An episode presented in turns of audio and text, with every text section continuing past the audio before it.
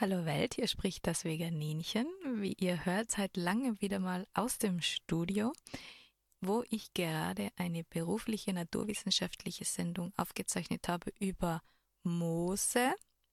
Denken sich jetzt die einen oder die anderen, was Moos? Hm. Moos im Garten. Hm. Ja, auch Moose sind kleine Wunderwelten, ein Zuhause für viele Tiere ein sehr wichtiger Faktor im Ökosystem und spielen im Klimawandel eine wichtige Rolle. Und deswegen habe ich entschlossen, euch diese Sendung auch bei Veganinchens Stimme zur Verfügung zu stellen. Ich wünsche euch viel Spaß beim Zuhören, vorher wie nachher. Ich liebe das Moos. Ich fühle mich total wohl, wenn Moos irgendwo ist. In der Sendung ist mir auch nochmal klar geworden, warum und wie toll Moos ist. Viel Spaß, bis bald, eure Christina.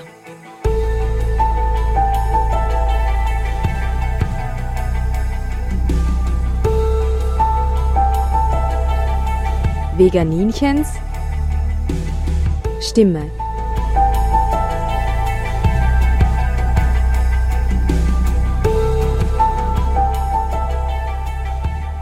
Herbst geworden im Lande, die Landschaft färbt sich vielerorts in unterschiedlichen Farben. Wir gehen heute auf weichem grünen Untergrund. Wir gehen heute nämlich zu den Moosen. Die Menschen haben ja verschiedenartige Zugänge zu diesem Thema. Manche sagen, au weh, hau bloß ab mit dem Moos, sowas brauche ich in meinem Garten nicht. Schau bloß, dass dein Garten nicht vermoost. Und andere wiederum sind fasziniert von den unterschiedlichen Arten, den kleinen Lebenswelten im Moos, den Mooslandschaften im Wald und an Bächen bis hoch in die Gebirge oder über kalt gewordener Lava wie in Island. Moose haben zudem auch einmalig lustige Namen und zu dem werden wir heute noch kommen. Wie ihr hört, sind wir seit langem wieder mal im Studio. Das ist sehr erfreulich und man hört es an der Top-Qualität. Und zu Gast habe ich heute den Biologen und Moosexperten Christian Anich. Er ist wissenschaftlicher Mitarbeiter der Tiroler Landesmuseen in den botanischen Sammlungen und widmet sich dort hauptsächlich dem Spezialgebiet der Mooskunde. Lieber Christian, herzlich willkommen zum Natopia Ohrwurm. Danke, dass du dir die Zeit genommen hast, um uns etwas über dein Spezialgebiet zu erzählen. Hallo allerseits. Ja, danke für die Einladung. Ich freue mich immer sehr, wenn es Interesse an meinem kleinen, feinen Spezialgebiet gibt. Ja, sehr großes sogar. Ich wollte das schon lange machen, die Sendung. Oh, sehr cool. Lass uns vielleicht als erstes einmal in die Geschichte schauen. Moose waren die ersten Pflanzen an Land. Was ist denn damals genau passiert und wie lange ist es her? Das ist eine gute Frage. Man kann solche Fragen ja nie so genau beantworten, weil es gibt ja immer so Evolution. Das ist wahrscheinlich bekannt den meisten. Und wenn jetzt sagen wir da irgendwelche Armleuchteralgen, das sind schon sehr hochentwickelte Algen, die sind den Landpflanzen am ähnlichsten vom Aufbau und von anderen Eigenschaften.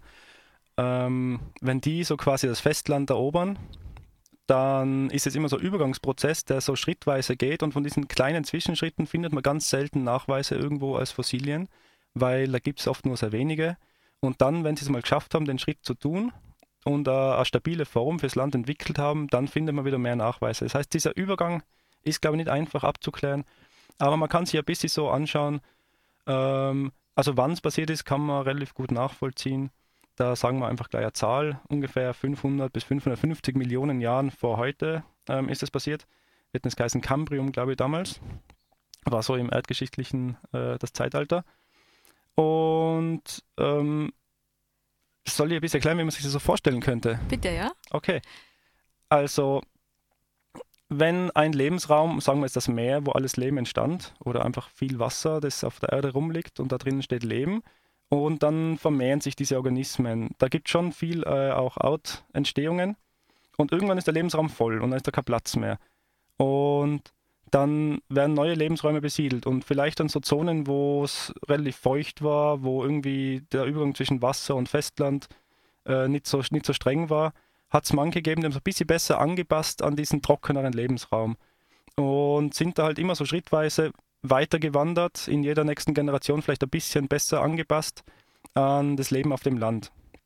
Und irgendwann waren sie halt so weit, dass sie vielleicht gänzlich im Trockenen am Land vorkommen haben können und dann haben sie quasi einen neuen, neuen Lebensraum komplett besiedelt und dann beginnt dort einfach von neuem eine, von diesem ersten Ursprungsorganismus, der ins Land gekommen ist, eine neue ähm, Aufspaltung in viele Arten, weil es auch am Land viel verschiedenartige Lebensräume gibt, die natürlich auch wieder von verschiedenen Arten besiedelt werden. Das heißt, die wachsen zuerst dort, wo es ihnen am besten gefällt und wenn da voll ist, dann kriegen sie ein Problem, weil es eng wird und dann können in Randbereichen ähm, Pflanzen sich durchsetzen, die vielleicht ein bisschen besser mit so widrigen Bedingungen umgehen können. Und auf einmal haben sie eine neue Nische, wir nennen das alle Nische ähm, als Biologen, ähm, haben sie eine neue Nische besiedelt. Und so geht es immer weiter und weiter und weiter. Mhm. Ja. Ja, das sieht man ja auch ähm, heutzutage noch, wo Moos überall ist. Zu dem kommen wir ja später noch. Das ist nicht nur in feuchten Gebieten, sondern auch an sehr trockenen. Aber kann man generell sagen, dass Moose Algen an Land sind? Man kann es schon sagen. Die Frage ist, wie richtig das ist. also, ähm, naja, eher nicht weil sonst würde man es Algen an Land nennen, glaube ich, oder Landalgen. Es gibt auch Algen, die an Land vorkommen. So ist es ja nicht. Ähm, da gibt es Unterschiede, die man natürlich jetzt erklären sollte vielleicht. Oder es gibt auch Gemeinsamkeiten natürlich, weil es sind ja alles grüne Pflanzen, die Photosynthese treiben. Und sie haben viele Gemeinsamkeiten eben mit den Algen, mit den grünen Algen im Speziellen. Ähm, es gibt auch andere Dinge, die man Algen nennt, die aber jetzt nicht in diesem Verwandtschaftszweig oder in diesem Teil des Stammbaums äh, so vereint sind. Und das sind natürlich dieser, das Chlorophyll, auch die Chloroplasten, also kleine Zellpartikel, die irgendwann durch äh, Endosymbiose nennt man das. Also die wurden aufgenommen in eine Zelle und das waren andere Lebewesen, die konnten aus der Luft, Wasser und Licht im Prinzip äh, Energie erzeugen, Zucker erzeugen. Und diese Aufnahme dieser kleinen Organismen hat dann eben die Zellen dazu befähigt, auch aus Licht und Wasser und Luft Energie zu erzeugen und dann waren im Prinzip die ersten Pflanzenvorfahren geboren. Und dann gibt es eben diesen ersten gemeinsamen Vorfahren der Algen und der anderen Pflanzen, der Landpflanzen. Und also sie sind äh, in vielen Dingen sehr, sehr ähnlich und in vielen Dingen auch verschieden. Zum Beispiel äh, Landpflanzen haben ja nicht dauernd Wasser um sich herum. Und da ist es dann schwierig oft mit der Fortpflanzung, weil es ist ja sehr, also mit der sexuellen Fortpflanzung im Speziellen. Ähm, weil im Wasser, die entlassen einfach äh, die Eizellen und die Spermien ins Wasser und die finden sich irgendwo und dann ist alles schon okay. Am Land, wenn die es einfach rauslassen, dann fällt es am Boden und ist halt hin. Mhm. So ungefähr. Also da gibt es viele Unterschiede, ähm, auch in, in dem Umgang damit mit der Trockenheit natürlich. Also wie gehe ich damit um, dass ich Wasser brauche. Ähm, da gibt es verschiedene Anpassungen. Zum Beispiel Moose unterscheiden sich natürlich von den anderen, von den restlichen Landpflanzen dadurch, dass die restlichen Landpflanzen haben so richtige Leitbündel wie Leitungen für Wasser und auch für ähm, Stoffe, die sie erzeugen. Und die Moose haben das eben nicht. Die haben andere Mechanismen, die vergrößern ihre Oberfläche und funktionieren eher wie ein Schwamm. Also da an der Oberfläche außen entstehen viele kleine Härchen oder sie haben so kleine Papillen, also so warzenartige Strukturen im mikroskopischen Bereich, die einfach dazu dienen, das Wasser besser festzuhalten über Oberflächenspannung. Mhm. Spannend. Ja. und Moose sind sehr klein, sagen meistens Leute. Also wenn man so eine Exkursion macht ähm, und dann fragt man zuerst mal die Leute, ob sie wissen, was Moose sind. Und wenn Kinder dabei sind, sagen die sehr schnell immer, Moose sind klein. Also ja, das stimmt. Und dann kann man eben auch ein bisschen diese Unterschiede zu den ähm, Gefäßpflanzen, also das sind alle anderen Pflanzen im Land, äh, bringen. Und da geht es eben darum, Moose haben eben keine solchen Wasserleitungssysteme wie jetzt die anderen Pflanzen und sie verholzen auch nicht und deswegen können sie sich nicht aufrichten. Und es war vielleicht im, im, frühen Zeitpunkt der Entwicklungsgeschichte nicht so wichtig, weil da hat es nichts Größeres gegeben. Da ist es okay gewesen, wenn man einfach am Boden rumliegt, weil da war genug Platz eigentlich. Und erst als dieser Platz voll war, war es irgendwann für andere von Vorteil, sich vielleicht nach oben aufzurichten, um eher ans Licht zu kommen. Mhm. Und das haben eben die Moose nicht. Also das die haben keine so, so stabilen Stoffe wie jetzt die Bäume zum Beispiel. Also ein Moos kann niemals 30 Meter hoch werden und für einen Baum ist es, wenn er nicht irgendwo geschädigt wird, ähm, eigentlich nicht so das Problem. Mhm. Ja. Schaut eigentlich. Ja, das wäre sicher spannend. Ja. Ja, richtig. Da hätten die aber nicht so nette Namen vielleicht. da kommen wir später noch dazu. Ja. Ähm, wie viele Moosarten gibt es denn momentan weltweit? Und wie viele bei uns in Tirol? Ähm, also weltweit geht so eine Zahl um, um 16.000, schätzt man, gibt es auf der ganzen Welt an verschiedenen Orten. Und in Tirol, die letzte konkrete Zahl, die mir bekannt ist, waren, glaube ich, 964. Und da kann man wahrscheinlich sagen, so plus minus zwischen 950 und 980 werden es schon sein. Das verändert sich auch immer wieder, weil Wissenschaftler draufkommen, dass ein Ding, das man als eine Art äh, davor besprochen hat, eigentlich zwei verschiedene Arten sind. Oder zwei Dinge, die man als verschiedene Arten besprochen hat, ist eigentlich dasselbe. So, die Zahlen schwanken ein bisschen, aber sagen wir gut 950 bis 980 verschiedene Arten gibt es in Tirol. Eine ganze Menge. Eine ganze Menge, ja. ja. Das ist erstaunlich. Da gibt es auch die Frage, wenn man Leute schätzen lässt, wie viel gibt es bei uns? Manche sagen so sieben, manche sagen 200, manche sagen 5000. Ja, ein bisschen viel. Aber es ist ein bisschen unter 1000. Ja. Ist schon beachtlich. Ähm, wenn man jetzt aber als normaler Wanderer unterwegs ist und sich ein bisschen auskennen möchte, was würdest du jetzt sagen, was sind die wichtigsten Arten, die man kennen sollte und woran erkennt man sie? Puh, das ist eine Frage, die jetzt so im Radio äh, vielleicht gar nicht so einfach zu erklären ist, woran man denn die Moose erkennt. Ähm, es gibt wichtige Arten, ist so schwierig, finde ich, weil irgendwie jede Art ist dort, wo sie wächst, sehr wichtig, weil dann ist sie an diesem Standort nämlich die am besten angepasste Art. In der Natur kämpft ja alles immer eigentlich miteinander um, den, um Ressourcen. Und dort, wo eine Pflanze wächst, ist sie einfach am besten angepasst. Das heißt, wenn ihr jetzt irgendwo Moos seht, das da wächst, dann ist es dort die wichtigste Pflanze, weil sonst, wenn die nicht da wäre, wird entweder gar nichts wachsen mm, oder was, was da nicht so gut hinpasst, vielleicht. Und, ja. Aber ähm, es gibt häufige Arten die man, und, und größere Arten, die man vielleicht ganz gut erkennen kann. Ich habe da welche mitgebracht. Ja. Ich weiß nicht, ob man es jetzt. Schauen wir mal. Ähm, vielleicht sage ich davor noch was, bevor wir jetzt diese Arten anschauen es gibt schon ein, eine Gruppe sehr, sehr wichtiger Moose, das sind so Dorfmoose. Mhm. Ähm, ich weiß nicht, ob du danach noch drauf kommen wolltest, mhm. aber das sind diese Moose, die Moore bilden und auch den Torf. Und aktuell im Wandel dieser, äh, im Zuge dieser Klimawandelgeschichte ist es ja wichtig, dass viel CO2 gespeichert ist. Und der Dorf ist ja eigentlich so Dauerspeicher. Aber vielleicht reden wir später noch ein bisschen im Detail über, um die, über die Moore. Mhm. Ich möchte dir jetzt Mose zeigen und dass du sie vielleicht den Zuhörerinnen und Zuhörern beschreibst, weil wenn ich das mache, dann ist es zu, dann ratte es so runter und bei dir ist vielleicht da mehr so Entdeckungs äh, mhm. Ding dabei. Eins, das hat einen sehr netten Namen, vom Namen her fast mein Lieblingsmoos. Okay, also das ist spitz behaart, würde ich es nennen. Spitz behaart mit ähm, kleinen Ärmchen. Ja, schaut fast aus wie Seegras. Okay. ja, nette, nette Erklärung. Da kann man sich wahrscheinlich nicht viel drunter vorstellen. Also ich, ich, dann versuch's doch ich nochmal. Okay. Also wir haben da ähm, Pflänzchen, die werden so 5 bis 10 Zentimeter groß. Moose bestehen auch, haben so meistens einen Stängel und Blättchen drauf. Und manchmal so filzige Dinge, die sind keine Wurzeln, aber es nennt man schon Würzelchen oder Wurzelfilz, Rhizoide im Fachausdruck. Die dienen eigentlich der Anhaftung am Untergrund oder auch der Wasserleitung oder Speicherung und so, weil es kleine, feine Strukturen sind. Also was wir jetzt vor uns haben, ist ein Moos, das ist 5 bis 10 cm groß, ähm, hat auf einem Stängel stehen Blätter ab direkt, das ist nicht stark verzweigt, so ein bisschen, schon ein bisschen auch verzweigt, die Blätter sind so, was sagen wir da, so leicht golden, grün, leicht gelblich grün, aber eher so leuchtendes, helles Grün sie rascheln ein bisschen, wenn man sie streichelt. ähm, das Moos spricht. Das Moos spricht zu uns, genau. Verrat uns deinen Namen. Ähm, es heißt auch Raschelmoos, ah. aber es hat noch einen netteren Namen, der mir gut gefällt. Ähm, es ist der große Runzelbruder. Ah. Und den erkennt man gut daran, dass er relativ groß ist. Die Blätter stehen so wild ab eigentlich. Die Blätter sind so 2, 3, 4 Millimeter groß stehen eigentlich vom Stängel stark weg, schauen ein bisschen unaufgeräumt aus, ein bisschen zerwurzelt, als ob er so in der Früh aus dem Bett gekrochen wäre, ohne sich irgendwie im Spiegel anzuschauen und die Haare stehen in alle Richtungen ab. Und an der Spitze von jedem diesem kleinen äh, Pflänzchen, ich gebe das nochmal eins rüber, dass du es auch anschauen kannst und verifizierst, sind mehrere dieser Blättchen in so einer Art kleinen Schopf zusammengezogen und sind ein bisschen wie so ein Pfötchen in eine Richtung geneigt. Mhm. Das ist ein sehr häufiges Moos auf so ein bisschen helleren, ein bisschen lichteren, auch teilweise richtig schön trockenfallenden Standorten im Wald sieht man es häufig.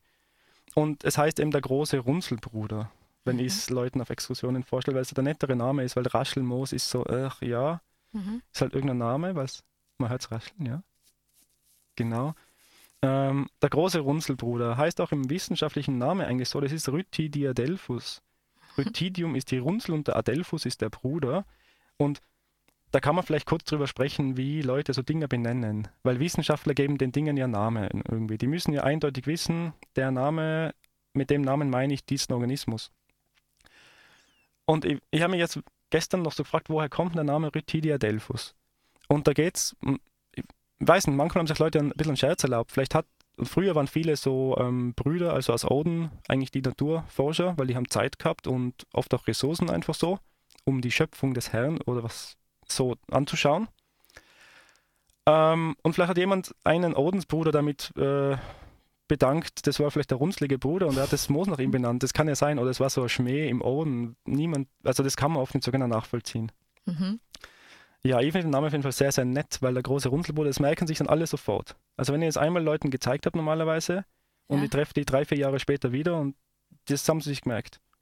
Ähm, man sagt auch Kranzmoos dazu in Deutschland weil da binden auch Leute Grenze draus. Es kann wirklich recht groß sein. Es kann, also jetzt haben wir da Pflänzchen bis 10 cm, es kann aber auch 15 cm groß sein oder noch größer. Und ist eben recht hübsch. Und dann bindet man es in Grenze und da hat mir ein deutscher Moosprofessor mal erzählt, ähm, dass ihn Leute fragen, wie sie so die Moose aus ihrem Garten rauskriegen. Und dann hat er sich das angeschaut und weiß, alles dieser Runzelbruder oder auch Kranzmoos. Und hat im selben Ding gesehen, wie aber Leute am Markt irgendwie in Kisten dieses Moos kaufen, um ihre Grenze zu binden. Das heißt, ah. es, ich habe nicht gesehen, dass es dasselbe ist. Mhm. Und da denke ich mir, boah, macht's doch die Augen auf. Das mhm. ist ja ganz wichtig, der, den Blick zu, zu schulen. Auf jeden Fall. Genau. Ja. Okay, jetzt haben wir das erste Moos beschrieben. Beim zweiten geht es vielleicht ein bisschen besser. Also, was gibt wieder denn? Da eins. Und wenn man das anschaut, es geht oft darum, ist es verzweigt, wie ist es verzweigt und wie oft, einfach zweifach, ist es ordentlich verzweigt oder eher so unordentlich, mal da, mal dort, der Ästchen, Seitenästchen, das rauswächst. Ähm, die Färbung ist oft ganz wichtig und auch, ob es glänzt oder nicht. Es gibt Moose, da kann ich am gegenüberliegenden Talhang fast schon relativ einen guten Tipp abgeben, was es ist, wenn es einen großflächigen Bestand bildet, weil einfach die Farbe so charakteristisch ist und dieser, dieser Glanz, den es hat. Oder eben nicht. Also es ist hellgrün bis ocker und es leuchtet gold, fast schon, würde ich sagen. Und die Verzweigung ist einzeln, oder? Ich bin ja keine Biologin. Aber, ja, ja. beschreib Aber dafür, dafür sein, das, was da rauskommt aus dem Stängel, ist dafür lang, einen Zentimeter lang. Und ähm, es schaut aus wie, wenn man ganz weit weg schaut, schaut es aus wie eine, wie eine Fichtennadel. Aber wenn man ganz nah schaut, dann sind da ganz kleine Härchen dran. Diese Härchen sind Blättchen. Ja. Mhm, das sind kleine Seitenäste. Und wenn du das ganze Ding jetzt auf Entfernung anschaust und dir vorstellst, das wäre vielleicht hundertmal größer, dann schaut es aus wie ein Baum. Ja, genau. Super. Und das nennen wir Bäumchenmoos im deutschen Namen. Oder Climatium dendroides im wissenschaftlichen. Das wächst oft auf so, eben auch, wenn es ein bisschen trockener fällt, im Wald, auf dem alten Baumstumpf oder über dem Stein, wenn viele andere Moose schon wachsen. Ähm, das hat einen Spross, der am Boden kriecht und immer wieder wächst dann so ein Bäumchen auf. Also da kommt einfach ein Stängel, wächst nach oben und an der Spitze des Stängels verzweigt sich dieser dann in viele kleine Äste und die sind dann mit, mit, mit ähm, Blättern versehen. Und es steht eben da wie so ein Bäumchen und das hat man auch im Modellbau, glaube ich, ich wollte gerade sagen, als man, Bäumchen hergenommen. Genau, wenn man, wenn man so eine Eisenbahnlandschaft baut oder eine Krippe oder so, dann kann man das, mhm, ja. kann man das so einsetzen und dann schaut das aus wie ein Miniaturbaum. Dann kann ich dir gleich ein Krippele-Moos geben das ist, wenn man auf Exkursion ist, gibt es Leute, die kennen dann schon ein Moos. Das zeigen wir, dann sagen sie, ah, es Krippele-Moos, weil das legen sie ganz gern bei Krippen als Rasen hin. Das kann man in schönen großen Matten abtragen. Es macht sehr feste, stabile Matten. Ich gebe das mal rüber, dann kann es selber angreifen und erfahren. Ja, das Erleben, erleben das heißt das ja, gell? Ja, ja. Ähm, und das, ich sag da gleich, wie es heißt, das ist das ähm, zypressenförmige Schlafmoos oder Goldschlafmoos. Mhm. Und für die Zuhörer vielleicht, wenn man sich vorstellt, man spaziert durch einen Wald mit vielen Fichten, wie es in Tirol ja oft so üblich ist, leider. Da sieht man dann häufig an der Basis des Baums, also weit unten, wo die Wurzeln in den Stamm übergehen, Moosbewuchs drauf. So als ob sich da Moos unten anschmiegt. Mhm. Und das ist meistens dieses äh, Schlafmoos. Und der Name kommt eventuell daher, dass es aussieht, als ob sich jemand da zum Baum hingelegt hätte, um zu schlafen. Meist ist toll. Ja, ja. das ist die nettere Geschichte. Die andere Geschichte ist, dass man es als, als Bettmatratze oder als Bettunterlage früher genommen hat, weil Moose ja auch häufig Eigenschaften haben, die gegen äh, Pilze gut sind und gegen manche kleine Insekten. Ach so. Und Feuchtigkeit, äh, wenn man schlaft, dann schwitzt man ja oft und dann. Feuchtigkeitsregulierend vielleicht, ja, Ja. das kommt sicher auch dazu. Und man konnte es eben in großen Matten abtragen, das heißt, es war schön stabil, man hat es fein transportieren und, und runterrupfen können. Ähm, ja, also das sind zwei Ideen, wo der Name herkommen könnte. Wenn man die Urheber der Namen nicht mehr fragen kann, dann weiß man nicht, was sich die dabei gedacht haben. Jetzt vielleicht noch ein ganz klassisches Moos, und weil wir haben noch ein paar andere Sachen, glaube ich, die, über die wir sprechen wollen. Ähm, und das wäre jetzt ein bisschen an, anfeuchten. Moose sind oft so, dass sie trocken eher so wie ein drahtiges Würstel ausschauen. Das kannst du gerade bestätigen vielleicht. Das ist Ja. so, ja. Und wenn man sie ins Wasser dunkt und dann ein, zwei Minuten wartet, dann entfalten sie sich voll und ähm, falten ihre Blätter aus und gehen in einen aktiven Stoffwechselzustand über. Ah ja.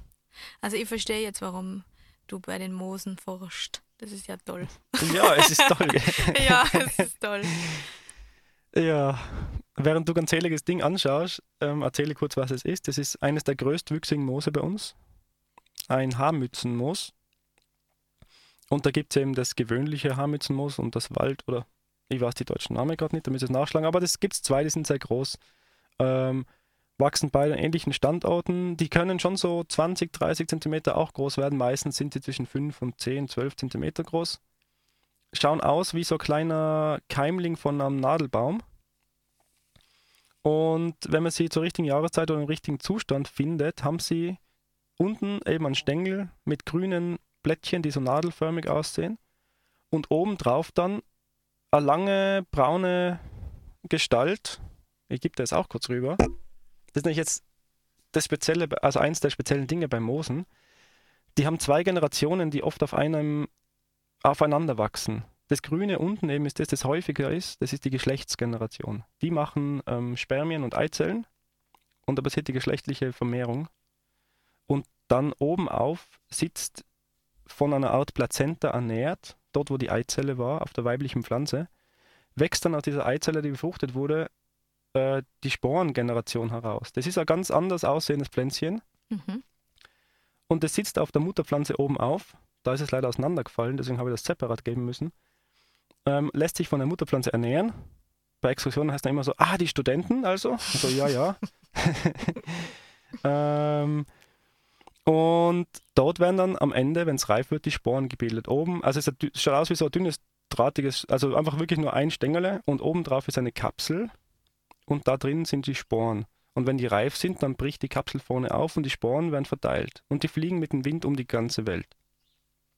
Also Moose sind oft, sie wirklich überall vorkommen. Mhm.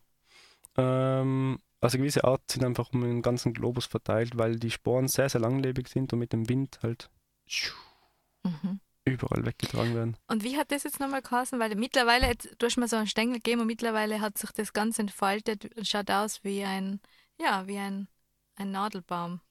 Ja, wie, so, wie so ein Keimling von einem Nadelbaum Ja, oder genau. auch wie die Erika vielleicht, also die Ja, so Heide. Wie- Ja, He- genau, Wie ja. heißt die Erika richtig? Erika Heide, egal. Die im Frühjahr so schön rosarot blüht. ja. Ähm, genau, das heißt Haarmützenmoos. Haben. Oder das ist eigentlich eine Gruppe von Moosen, die Haarmützenmoose. Moose. Und das ist das Waldhaarmützenmoos. Mhm. Super spannend. Ja. Kannst du mir noch andere ganz skurrile Namen nennen von Moosen? Ja, ich weiß nicht, ob du das, vielleicht hast du schon was recherchiert und hast was Spezielles im Kopf, was dieses Wort ist, aber ähm, ich finde, dieses grüne Koboldmoos ist ein netter Name. Ja. Das schaut da wirklich lustig aus. Man sieht es nicht so häufig, weil es eher klein ist und kurzlebig dann, wenn es einmal da ist und selten. Oder man sagt zumindest selten, weil es selten beobachtet ist. Wie häufig es wirklich ist, weiß man ja dann nicht. Mhm. Dann mag ich sehr gerne das Aachkatzelschwarfmoos. Das ist auch immer so ein, ein Dauerbrenner ähm, auf Führungen. Das ist ein Moos, das wächst auf Bäumen und der, das liegt in so großen Matten auf Bäumen auf und jeder einzelne kleine Trieb schaut aus wie so ein Eichhörnchenschweif. auch so von der Biegung her und ist auch immer auch sehr drahtig. Und wenn man es dann kurz nass macht, dann faltet es in fünf Sekunden seine Blätter komplett aus. Das ist so ganz toll zum zeigen, dass Moose, das ist ja was Spezielles, komplett austrocknen können. Oder nicht hundertprozentig wasserfrei, aber sie können extrem austrocknen über lange, lange Zeit. Und sobald Regen kommt, können die sofort wieder umschalten auf aktiv Stoffwechsel, Photosynthese machen. Ähm, ja, das ist das auch Kasselschwarfmoos. Und sonst habe ich mir da jetzt nichts Großartiges rausgeschrieben. Gibt es eine Seite, die du empfehlen kannst, jetzt als kurze Zwischenfrage, wo man nachschauen kann, was ist das für ein Moos oder was gibt es für tolle Moose und so weiter? Ja, es gibt von der wissenschaftlichen Seite her, also Moose zu bestimmen ist gar nicht so einfach. Es gibt ein paar, die erkennt man sehr gut wieder. Da würde ich sagen, sind so zwischen 30 und 50. Vor allem, wenn man jetzt in seiner Umgebung viel wandern oder spazieren geht, dann hält sich das auch in Grenzen. Das sind oft großwüchsige und auffällige Arten, die keine sehr leicht zu verwechselnden ähm, Mooskollegen äh, haben. Da gibt es 30 bis 50 vielleicht, sage ich jetzt einmal. Und sonst ist es gar nicht so einfach, das ohne Lupe oder ohne Mikroskop wirklich auf die Art zu bestimmen. Mhm. Seiten, es gibt ähm, von einem, das ist glaube ich ein deutscher Fachkollege, eine Seite, die heißt bildatlas-mose.de. Mhm. Und dort sind einfach von allen Laubmoosen, es gibt ja mehrere Gruppen unter den Moosen, das vielleicht können wir es dann auch noch kurz erklären, aber muss nicht unbedingt sein, dass es nicht zu vorlesungsartig wird da. Ähm, der hat von allen Laubmoosen, die in Deutschland vorkommen, versucht, schöne Fotos zu machen. Einerseits am Wuchsort, dann vergrößert die Pflanzen und teilweise sogar wirklich so mikroskopische Aufnahmen von Blattzellen, weil es oft bestimmungskritische Merkmale sind. Das heißt, da hat man gutes Nachschlagewerk. Dann die Briten haben also die British Bryological Society haben so einen Field Guide herausgegeben. Den kann man als Buch erwerben, aber den gibt es auch irgendwie als PDF online zugreifbar. Da kann man sich von allen in, von denen zumindest erfassten Moose in Großbritannien, die Artporträts ansehen. Und die Schweizer, die immer sehr gut solche Sachen machen, haben eine tolle Seite, die laufend gewartet wird und erweitert wird. Die heißt swissbryophytes.ch ähm, vielleicht kann man die, diese Sachen dann noch irgendwo dazuschreiben mhm. beim Podcast. Mhm. Ähm, dort kann man sich die Verbreitung von Moosen in der Schweiz ansehen, mit Beschreibungen der einzelnen Arten, mit Verwechslungsmöglichkeiten, mit ähm, Umweltvorlieben oder ökologischen Bedürfnissen dieser Moose. Also es gibt ein paar spannende Seiten, um es die Arten kennenzulernen und wenn man so generell wissen will, wie funktionieren Moose, gibt es auch noch was, das hat eine Professorin in den USA gemacht. Das ist ein riesiges PDF-Werk, das man sich alles frei runterladen kann auch. Und die erklärt im Prinzip wirklich die komplette Wissenschaft der Moose von Null auf. Also fängt damit an, wie sammelt man Moose, wie lagert man Moose für Herbarien, so wie wir es im Museum zum Beispiel haben. Ähm, wie untersucht man Moose? Was haben Moose für Eigenschaften? Wofür werden sie, wurden sie genutzt oder werden sie genutzt? Mit welchen Tieren gibt es Interaktionen? Also es ist echt ein tolles tolles Werk. Es ist extrem aufwendig, da alles zu lesen, weil es so viel ist. Die hat sich wirklich, wirklich was angetan, glaube ich, dabei. Sieht man auch, es ist sehr gut. Dann weiß ich selber gar nicht, wo man es genau findet. Es heißt ähm, Bryophyte Ecology. Mhm. Ich werde die das Links, die du da jetzt gesagt hast, noch in der Sendungsbeschreibung vermerken. Für mhm. alle, die interessiert sein, können dann noch nachschauen. Super. Und sonst kann man mich irgendwie anscheinend googeln, habe ich vorhin gerade erfahren von ja, dir. von mir. du kannst ja deine Kontaktdaten jetzt nennen, wenn du das gern magst. Also wenn jemand eine Frage hat. Ähm, vielleicht schreiben wir sie auch dann drunter. Okay, ja. Mhm. Ja, weil okay. ich muss noch überlegen, ob ich dann meine offizielle Museumsadresse besser angebe oder meine private, weil ich ja nebenher auch so freiberuflich als Botaniker unterwegs bin mit Exkursionen oder auch ähm, im Naturführerkurs mhm. habe ich ja die große Ehre, einen Halbtag zu den Moosen mhm. zu halten, um die künftigen Naturführer da ein bisschen einzuführen. Mhm. Gibt es auch ein Moos? Du hast ja gesagt, sie, sie tummeln sich am Boden. Aber gibt es auch ein Moos, das halbwegs hoch wird? Oder so hoch wie ich zum Beispiel. Jetzt, jetzt könnte man den Zusehen, Zuhörern kurz beschreiben, wie hoch du bist. Na, ähm, also ich glaube, so die weltgrößten Moose, die kommen nicht bei uns vor, kommen aber aus der Verwandtschaft von diesem schönen Haarmützenmoos, das du immer noch in der Hand hast. Mhm. Die größten Vertreter aus dieser Verwandtschaftsgruppe werden anscheinend so bis zu 75 Zentimeter hoch. Mhm. Aber mehr schaffen sie nicht, weil sie haben eben nichts, was verholzt. Sie haben kein Stützstrukturmaterial. Mhm. Mhm. Und äh, Moos ist ja unglaublich widerstandsfähig. Ähm, ist auch einmal der Zeitpunkt gekommen, dass so ein Moos stirbt? Ja, Jetzt habe ich ganz Schluck Wasser trinken müssen. auf, die, auf, die, Frage. ja. das ist ja eine dramatische Geschichte, wenn die sterben. Nein, man jetzt mit austrocknenden Augen. ja. ja. natürlich, wenn man Lebensraum stark verändert oder angenommen, es gibt viele Moose, die so am Waldboden wachsen und sich da sehr wohl fühlen, weil der Wald ist ja vom Klima eher so gedämpft, da ist es meistens nicht ganz so trocken, es gibt ein bisschen weniger Wind, es ist weniger Sonnenstrahlung und dann schlägert man aber Bäume raus und dann sind auf einmal offene Stellen, wo die Sonne voll hinknallt, wo es heiß wird, wo der Wind stärker reinfegt. Und die Moose, die angepasst sind an ihre ein bisschen feuchtere, kühlere Umgebung, die haben da keinen Spaß mehr und die über kurz oder lang sind sie halt weg. Sie sterben entweder einfach ab und werden dann von Vögeln zum Nestbau verwendet oder von irgendwelchen anderen Tieren äh, für irgend aber sie werden nicht gefressen, das genau muss man auch sagen. Moose werden selten gefressen. Weiß man nicht genau warum. Ähm, sie sterben dann einfach, wenn es ihnen nicht mehr passt. Und andere übernehmen den Lebensraum eventuell. Aber es ist nicht einfach so, dass sie einfach ausgetrocknet sind und einfach warten, bis wieder mal irgendwas Feuchtes kommt, weil ich habe zum Beispiel diesen Artikel gelesen, Moos erwacht nach 1500 Jahren im Permafrost. Ich meine, dann, da war es im, im Eis, ja, aber da war es 1500 Jahre quasi tot und dann ist es wieder aufgewacht. Mhm. Ja, Moose sind extrem widerstandsfähig. Es ist so, dass nicht alle, also wenn ich jetzt sage, so Moose sind so und so, dann meine ich immer so eher, das ist eher die Regel, aber es gibt wie überall in der Natur viele Ausnahmen. Aber in der Regel sind Moose, können sehr gut damit umgehen, wenn sie mal trocken fallen. Es gibt auch diese Ultraspezialisten, die ja auf irgendwelchen südausgerichteten Felswänden wachsen. Und da brennt die Sonne hin, da regnet es nie. Alle paar Monaten kommt vielleicht mal ein Tropfen Regen hin oder es gibt nur mal ein bisschen Tau, weil der Nebel hingefegt wird auf die Felswand. Es gibt welche, die können mit extrem wenig umgehen. Die sind halt auch sehr, sehr langsam im Wachsen und sehr konkurrenzschwach dadurch. Das heißt, die können nur an Standorten wachsen, wo sonst gar nichts als Chance hat. Weil überall anders gibt es eine Pflanze, die schneller wächst und sich den Lebensraum einfach schnappt. Mhm. Ähm, das mit 1500 Jahren im Eis ja, ich meine, es ist offensichtlich so, dass, es gab ja so einen Artikel irgendwo mal oder ein paar Artikel in der Zeitung. Eis ist ja auch ähnlich zu vergleichen mit Trockenheit, weil Pflanzen brauchen Wasser und zwar in einer Form, wo es verwenden kann. Und wenn es Eis ist, dann ist halt das auch nicht zur Verfügung für Stoffwechselprozesse, also ist auch eigentlich Trockenheit. Dazu kommt beim Eis sonst noch häufig, dass das dadurch, dass sich Wasser irgendwie verändert und Kristalle frieren, auch wirklich Sachen zerstört. Also die Kristalle zerreißen Zellwände Vielleicht war das Moos davor sehr, sehr trocken, weil bevor, glaube ich, so der Boden zufriert, es ist dort vielleicht dann eher trocken generell.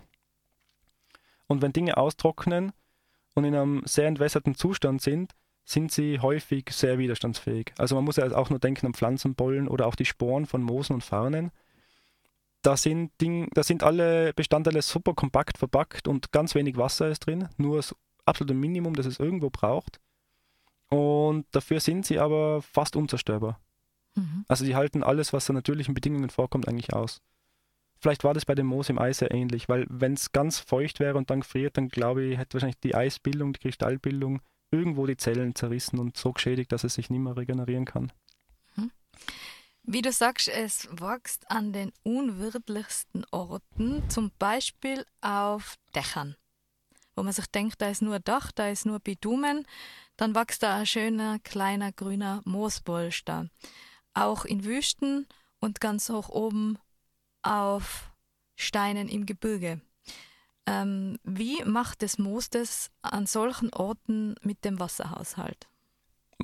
Ich würde so schnell sagen, es, es nimmt halt, was es kriegt und schaut, dass damit klarkommt. Es ist sehr genügsam. Also das Moos, jetzt reden wir schon wieder vom Moos als ein Ding, als alles. Es gibt sehr verschiedene Moose. Aber diese Spezialisten, die haben verschiedene Strategien entwickelt. Einerseits geht es darum, Wasser möglichst zu halten, wenn man es bekommt. Oder zuerst mal, wie bekommen sie Wasser? Wenn sie am Fels wachsen, eben hier und da ein kleiner Regenschauer vielleicht. Oder einfach Tau. Da steigt Luft von, vom Tal auf, die kühlt ab, das Wasser kondensiert aus. Und die fangen sich den Tau raus. Die haben oft kleine so Härchen drauf, Vielleicht kennt es irgendjemand von Felsen, die Moose, die da wachsen, sind meistens so schwärzlich grau und, oder weißlich schon, schon aus wie so ein Kopf mit einer verkreisenden Frisur, also weiße Haare. Und diese feinen Haare haben mehrere Nutzen. Einerseits fischen sie eben das Wasser aus der Luft, weil sie so Kondensationspunkte für den Tau bilden. Andererseits verringern sie im Inneren von dem Moospolster die Windgeschwindigkeit. Das ist wie so eine schützende Hülle ein bisschen, wie eine Hecke im Garten oder früher gab es ja bei Feldern oft so Baumreihen, die auch die Winde bremsen sollen. Da geht es darum, dass eben weniger Wind geht und dadurch weniger Wasser verdunstet wird, mal überhaupt. Und das Wasser möglichst lang im kleinen Moospölsterchen erhalten bleibt. Und diese Haare haben noch den Zweck, dass sie Sonnenstrahlung reflektieren können. Einfach um diese Strahlungsintensitäten zu verringern und dadurch auch vielleicht die Erhitzung, die Schäden aber auch an Zellen. Wenn wir irgendwo im Hochgebirge sind, ohne uns einzucremen, dann haben wir am Abend einen massiven Sonnenbrand. Also auch Pflanzen kennen das und müssen sich irgendwo schützen. Mhm. Oh ja, und das ist so ungefähr dem Wasserhaushalt. Also die nehmen, was sie kriegen und wenn sie nichts haben, dann gehen sie einfach in einen Zustand, wo sie fast komplett, also sie sind eigentlich komplett trocken. Irgendwo in den Zellen haben sie noch ein paar Wassermoleküle und verpacken aber die Zellinhalte sehr kompakt in, und so geschützt, dass es eigentlich nichts passiert damit. Die bleiben ganz und wenn es nass wird, dann laufen sie weiter. Mhm. Es gibt ja diese sogenannten Moosbilder für Innenräume. Also man sieht das in verschiedenen Banken und ich habe mir das auch schon oft für mich überlegt, weil es ja wunderschön ist. Ähm, wie funktioniert das dort? Da nimmt es auch nur äh, die Feuchtigkeit aus der Luft aus. Also mein Bruder hat es und der hat gesagt, er hat es seit Jahren und hat es noch nicht einmal gegossen. Das ist trotzdem immer grün. Ja, ähm, da die Frage kommt so manchmal. Da weiß ich nie richtig, was ich darauf antworten soll. Weil wenn man sich das im Internet ein bisschen anschaut, was, ist, was da angeboten wird, ist es oft einmal das Moosbild, ist dann oft eigentlich eine Flechte. Also da gibt es auch sehr oft das isländisch Moos. Ähm, damit meinen sie aber gar nicht das, was man eigentlich als isländisch Moos, was ich damit meine, sondern da meint man eigentlich ein, ein Ren, eine Rentierflechte. Ähm, das, das, ist einfach eine Flechte, die ist trocken, also wenn man sie austrocknet, ist sie einfach trocken, stabil und die hält auch ewig. Flechten sind ja auch ziemliche Spezialisten im Überdauern von ungünstigen Phasen. Und wenn man dann weiterschaut, ähm, also die werden auch teilweise grün angemahlen, damit sie grün ausschauen. das ist echt absurd. Und wenn man dann aber zu wirklichen Moosen kommt, dann ist jetzt schwer zu sagen. Also nur so Luftfeuchtigkeit, die Moose, die da so schön grün sind, kann ich mir nicht vorstellen, dass das irgendwie funktioniert, weil die Moose, die sich nur von Luftfeuchtigkeit ernähren können, ähm, die sind nicht grün. In der Regel sind grau, weißlich, schwarz, weil sie halt angepasst sind eben an diese extremen Bedingungen, wie diese Felsmoose, die ich vorhin beschrieben habe. Also ich glaube, es ist eher so ein bisschen ein Schmäh und es ist halt in Moose sind irgendwie ein bisschen haben so was Mystisches gehabt vielleicht und sind irgendwie in geworden und die, es gab so Artikel, dass sie sehr viel Luftschadstoffe aus der Luft rausziehen und es machen sich halt schlaue Leute zu nutzen, um irgendwo ein Produkt zu kreieren, das man verkaufen kann. Mhm. So sehe ich es. Ähm, und noch dazu haben wir in Räumen, glaube ich, in Häusern nicht die Luftfeuchtigkeit, die ein Moos dann wirklich bräuchte. Mhm. Also wenn man sich denkt, unsere Sammlungen im Museum, wenn wir Luftfeuchtigkeiten zwischen 45 und 50 Prozent am besten aufbewahrt, weil da eigentlich nichts mehr wachsen kann und auch natürlich ähm, Schädlinge, Fraßschädlinge nicht mehr überleben können. Und ich glaube nicht, dass in Innenräumen, in Wohnhäusern, speziell im Winter, so Luftfeuchtigkeit herrscht. Da ist eher trocken auch. Mhm. Also ich halte es eher ein bisschen für einen Schmäh. Wenn man, wenn man Moose in der Wohnung haben will, die brauchen ja auch Licht, das muss man ja auch sagen. Also man kann nicht einfach in die Wand knallen oder diese, diese Badezimmermatten, die es da gegeben hat. Mhm. Ja, das Moos ist schon Moos, das man da verbaut hat, das ist halt dann tot. Und das funktioniert, es ist trotzdem weich, wenn es nass wird, weil es halt wie ein Schwamm eigentlich funktioniert. Also es ist dann, ja, ich weiß nicht. Aber ich, es, ist, es ist tot. Es ist dann tot ich glaube, mit der Zeit ohne Licht und ja, es wird irgendwann tot sein. Jetzt bin ich wieder davon abgekommen. Ja, bitte nicht.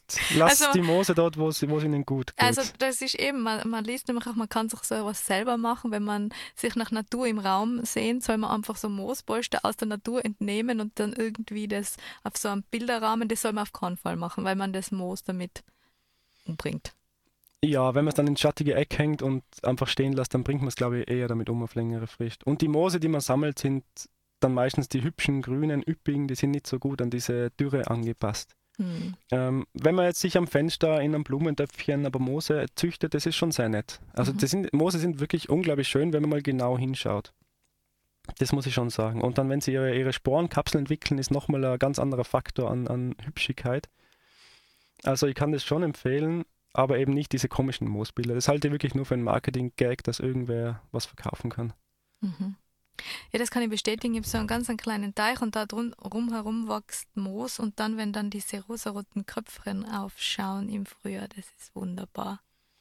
Ja, eben, die können ja viele Farben haben. Vielleicht muss man auf diesen, auf diesen Moosseiten ein paar von den cooleren Moose anschauen. Ja. Da gibt es diese Splachner 10, das sind so, ich weiß nicht, wie die auf Deutsch heißen.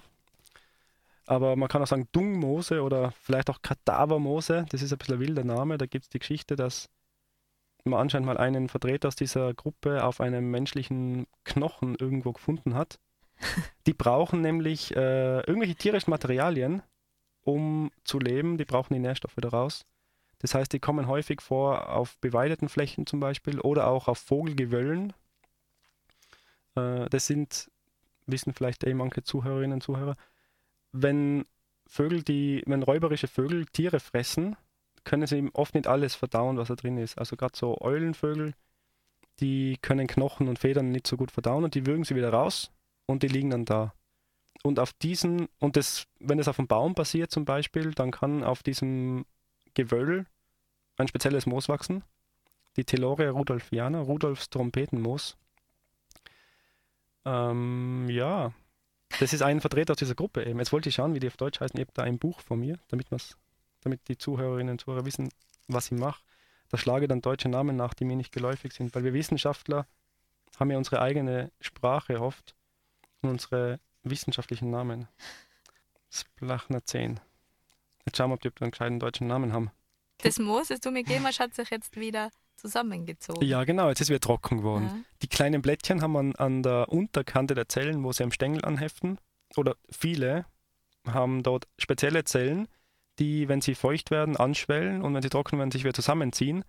Und die funktionieren ein bisschen wie so ein hydraulisches, äh, hydraulischer Stellmechanismus, um die Blätter eben aufzufalten, wenn sie feucht sind. Dann werden sie gegen das Licht ausgerichtet, um viel Photosynthese machen zu können. Und wenn es trockener wird, falten sie sich zusammen, um sich eben wieder zu schützen vor weiterer Verdunstung. Klug. Ja. Dungmoose ist die Übersetzung in dem Buch, das ich gerade in meiner Hand habe. Mhm. Also das Blachner 10 sind Dungmoose. Und die haben die absurdesten äh, Kapselformen und Hütchenformen. Aber die kommen bei uns nicht so häufig vor, die jetzt mit den ganz abgedrehten Schirmchen. Also sie heißen auch Schirmmoose, glaube ich, manche davon, weil eben diese Kapseln oben wie so ein, zwei Zentimeter große Schirme gelb oder rot sein können. Das ist. Wie eine kleine Wunderwelt. Wie, es ist eine kleine Wunderwelt, ja. Ich kann auch nur empfehlen, wenn man sich mit Moose beschäftigt, möchte ich ein Makroobjektiv irgendwo zuzulegen. Ich habe einfach gebraucht, eins gekauft um 50 Euro mit einem Adapter auf meine aktuelle Kamera. Mhm. Das ist sowas anderes. Dann kann man Moose fotografieren und man sieht so viele Dinge, wenn man genau hinschaut oder eine schöne Lupe hat. Man schaut genau so ein kleines Moospflänzchen an. Man sieht auch zwischendrin andere Moospflänzchen noch, ganz, ganz, ganz kleine, die so nur einen halben, nicht einmal einen halben Millimeter groß werden.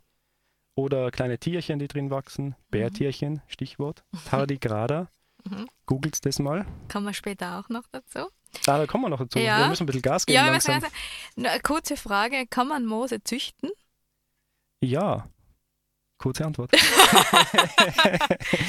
ja, wenn man sie leben lässt. Also, sie kommen ja sowieso natürlich an vielen Orten vor.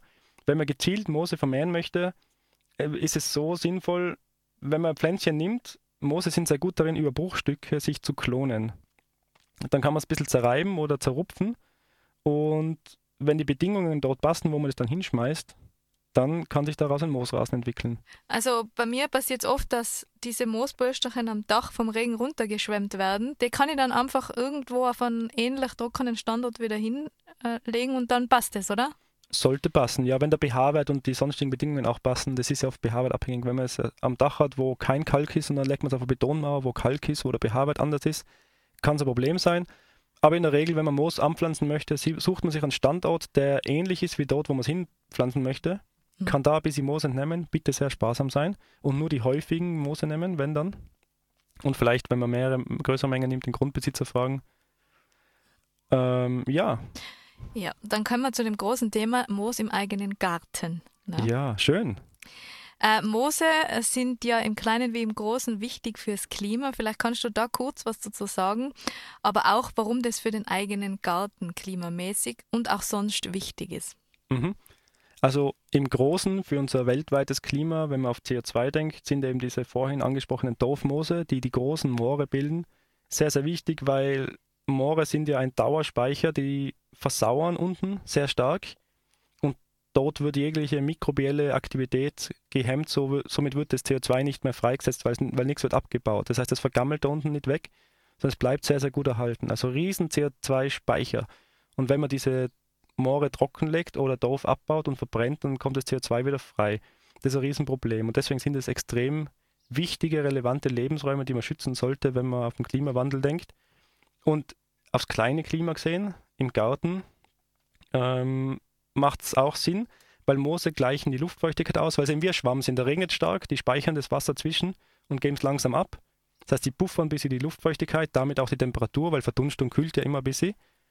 Und sie sind schön, also man fühlt sich auch wohler vielleicht im Garten. Und sie filtern, wenn sie auf Mauern und so wachsen, auch relevant Feinstaub aus der Luft heraus. Ja, das ist ja, das wird ja auch schon in manchen Städten ähm, so kultiviert. Moos als Luftfilter gegen Feinstaub. Ja, da hat es mal irgendwo Untersuchungen gegeben, ich weiß nicht mehr genau in welcher Stadt, dass eben Moosbegrünung auf Wänden und sonst was, auch, also generell Moosbegrünung, Feinstaublevels signifikant reduzieren kann und dadurch und halt durch die weiteren Effekte wie Kühlung und Luftfeuchtigkeit äh, Erhöhung das Klima in der Stadt viel besser macht, in diesen Betonwüsten. Also was sagst du, wenn die Leute zu dir sagen, ach, dieses Moos, was kann ich dagegen machen, wenn ihr das im Garten habt? Eigentlich sage ich gern nichts, weil erstens, wenn das Moos dort wächst, ist der Lebensraum fürs Moos am besten und für sonst nicht viel. Klar kann man nachhaken oder irgendwie das Ding bekämpfen, aber man muss es nur einmal genauer anschauen oder sich zeigen lassen und ein bisschen was dazu durchlesen, dann wird es so spannend, dass man sich über jedes kleine Moos im Garten richtig freuen kann. Ja, und es ist auch nützlich. Ist es auch nützlich? Ja, ja also absolut. Jetzt kommen wir zu meiner Lieblingsfrage. Uh. welche Tierarten tummeln sich im Moos und welche Tierarten finden Moos richtig gut und für welche ist es sogar notwendig?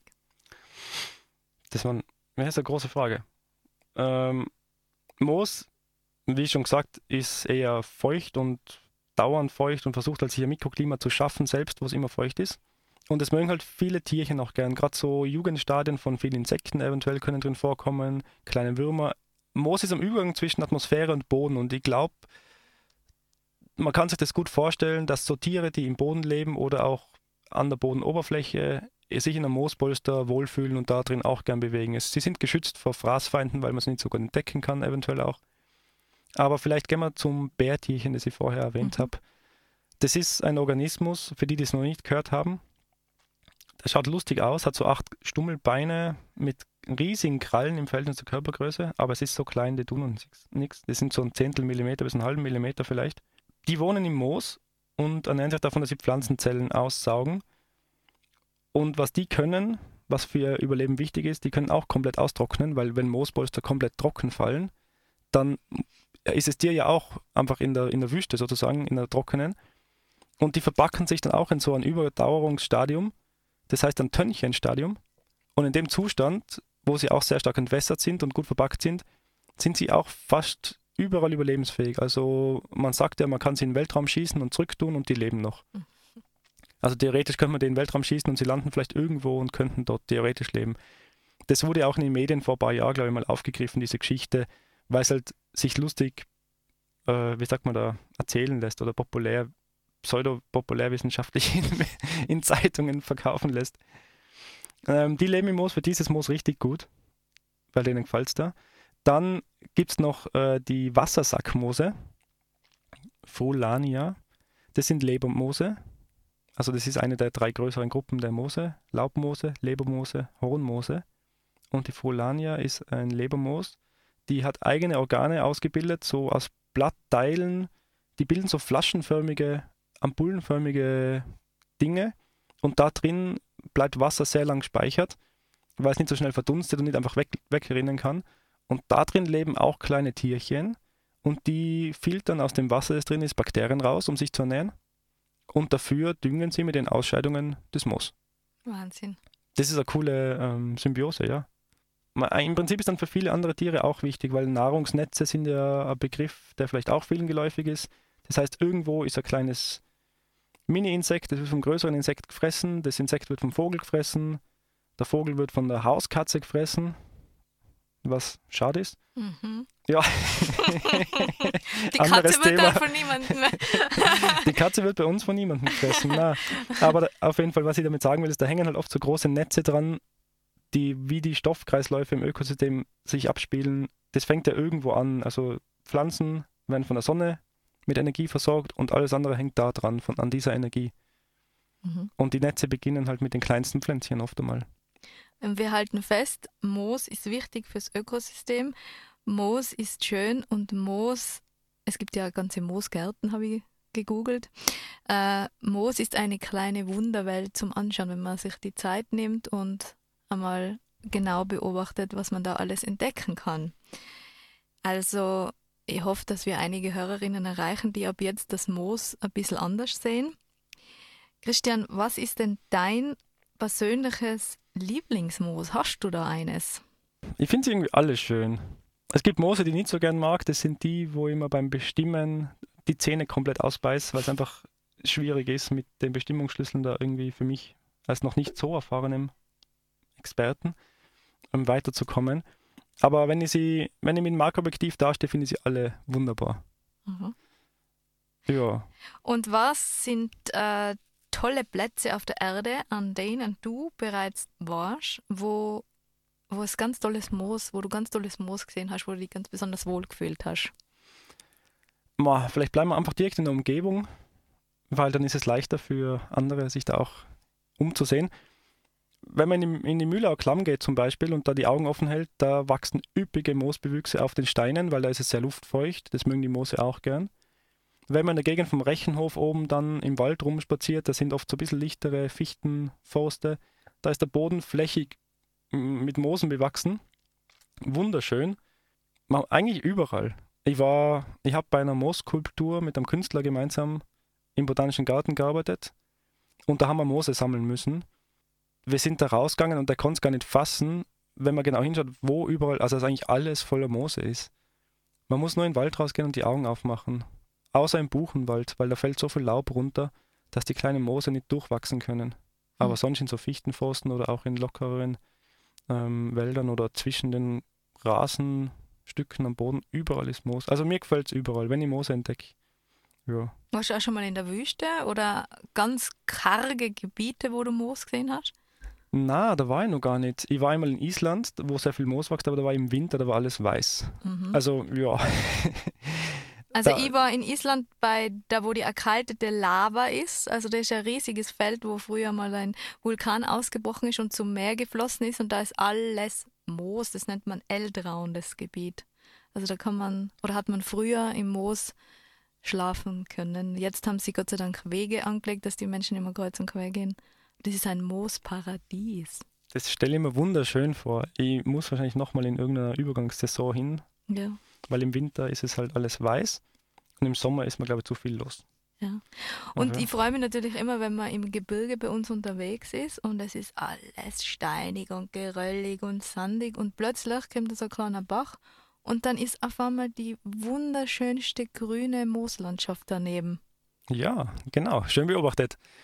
Ähm, Moose sind ja auch Pioniere, also wenn sich Gletscher bei uns zurückziehen, wie sie es ja überall fast machen, dann wird dieser Lebensraum irgendwo besiedelt. Am Anfang ist ja Steinwüste und Moose gehören zu den ersten Organismen, die es schaffen, den Lebensraum einzunehmen, weil Moose brauchen nichts vom Boden, die brauchen eigentlich keine Erde, und weil sie ernähren sich aus dem, was an Staub äh, in der Luft anfliegt und von dem, was im Wasser, das als Regen runterfällt, an Nährstoff drin gelöst ist. Das heißt, die können wirklich Lebensräume besiedeln, wo noch gar nichts ist. Mhm. Was auch spannend ist, wenn man ganz in der Früh wandern geht und die Sonne in einen gewissen Winkel reinschaut, dann sieht man, dass Moos dampft. Mhm. Aber das tun die Wiesen auch manchmal. Ähm, da geht es einfach darum, glaube ich, dass der Boden feucht ist und Wasser verdunstet. Und wenn es in der Früh dann ganz, ganz kalt wird, dann kondensiert das Wasser aus. Und vielleicht, wenn die Sonne im Moospolster reinscheint, erwärmt sich der stärker als die Umgebung. Dadurch verdunstet dort mehr Wasser, weil es ja wärmer ist. Aber die Luft, die direkt drüber liegt, ist sehr kalt. Das heißt, es bildet sich sofort wieder Nebel aus diesem verdampften Wasser. Ja. Das ist schön, ja. Da habe ich letztens ein Foto gemacht. Vielleicht tue ich das auch noch in der Sendungsbeschreibung rein, mhm. weil es so wunderbar war. Und ähm, bei uns in den Tälern hoch oben, in den Hochtälern, gibt es auch diverse Orte, die paradiesisch sind, mit Moos bestückt, wie zum Beispiel das Hohe Moos im Stubaital. Das sind so Gletscherabflüsse, meanderartig, wo viel Wollgras ist und einzigartige Mooslandschaften. Also kommt nahe an Island. Wunderbar. Schön. Ja, ich war kürzlich auch im Gleierstal, Pforzheimer Hütte, das ist beim Sellerntal, so Seitental. Und dann bin ich eine Runde spazieren gegangen. Die Hütte liegt auf so einem Plateau, kann man sagen. Und es war wirklich der Boden fast flächig bedeckt von Moosen und Flechten. Also erstaunlich. Abschnittsweise. Es war schon dann andere Stellen mit Gras bedeckt. Aber das war so schön, weil ich bin da raus und ich habe es echt nicht mehr gefasst. Ich habe zuerst angefangen, Fotos zu machen. Also, oh, zehn Meter weiter noch ein besserer Spot für Fotos. Und dann ist man da stundenlang unterwegs und, und ist nur fasziniert davon, wie viel Moose da vorkommen. Ich weiß noch, als ich als Jugendlicher wandern war, da war es einfach so Berglandschaft, so bräunlich, grün vielleicht und ein paar Felsen dazwischen. Da habe ich nicht hingeschaut und dann ist mir das nicht aufgefallen. Und wenn ich jetzt dieselben Wanderungen, die ich als Kind gemacht habe, oft nochmal abgehe, fällt mir auf, wie, wie unglaublich schön das eigentlich ist und wie blind die damals war. Mhm. Also man muss wirklich die Augen aufmachen, einmal genau hinschauen und dann kann man Blick gar nicht mehr abwenden. Genau. Ja, jetzt äh, sind wir am Ende, Ende dieser tollen Sendung, wie ich finde. Sehr informativ, interaktiv und lehrreich. ähm, möchtest du noch irgendwas am Schluss sagen? Also ich habe kein klassisches Schlussplädoyer vorbereitet. Wenn, wenn man rausgeht und Moose ansieht und die schön findet und mitnehmen möchte, sollte man sich davor anschauen, welche geschützt sind. Also immer bedenken, in Schutzgebieten darf man nie was sammeln, generell nichts. Dann Moose bitte nur sammeln, wo sie häufig vorkommen und wo viel vorkommt und auch immer nur einen kleinen Teil davon. Und wenn man so Moosbölster, aus Moosbölstern was rausreißt, dann reißt man eigentlich deren kleines System auseinander.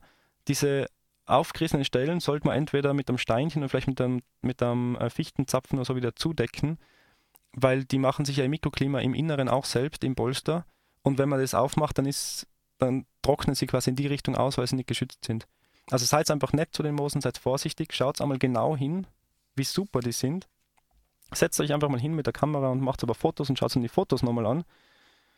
Genau. Ah ja, macht einfach die Augen auf und genießt es.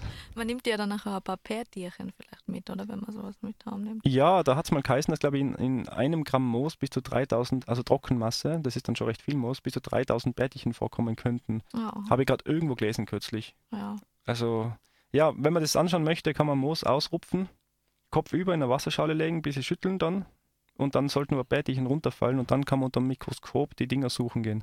Mhm. Es gibt auch ähm, irgendeine Online-Seite zu Bärtierchen und Mikroskopie speziell, die ist sehr, sehr nett, informativ. Da findet man super Bilder und Anleitungen und Tipps, um Bärtierchen zu finden. Vielen Dank für das Gespräch und wie gesagt, hoffentlich können wir den Mooskeptikern etwas von der Bedeutung der, des schönen grünen, weichen Polsterchen näher bringen und den bereits äh, Liebhaberinnen von Moosen einige offene Fragen beantworten. Ich danke dir für deine Zeit und auch allen Zuhörer und Zuhörerinnen, eure Christina.